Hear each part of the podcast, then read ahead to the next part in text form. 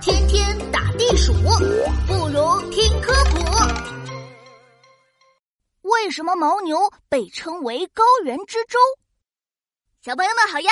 人见人爱的好奇宝宝琪琪又来喽！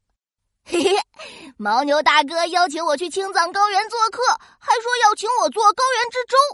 舟不就是船的意思吗？高原上也有船吗？快跟我去看看吧！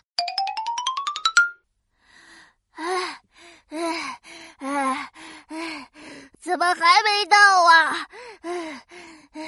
哎，琪琪，我来接你了。牦牛大哥，你家怎么这么远啊？哎，哎，你累了？前面还有一段山路和一片沼泽要走呢。啊，牦牛大哥，看来我去不了你家做客了。嘿嘿，呃，可以做高原之舟呀。哎，对哦，高原之舟它在哪儿呢？这附近没有湖，也没有河，哪儿来的船呀？高原之舟不是在水上开的船哦，难道是在天上开的？牦牛大哥，你们这儿还有飞船呀？嗯，不对不对。哎呀，牦牛大哥，你快告诉我吧，高原之舟到底在哪儿呀？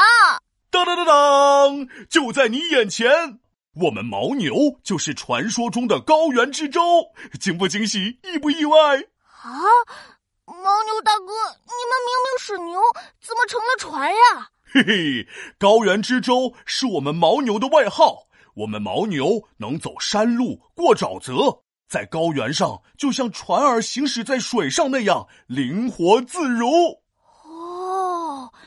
牦牛大哥，你们好厉害呀！哎，快到我的背上来，我们一边走，我一边再跟你说说我们牦牛的厉害。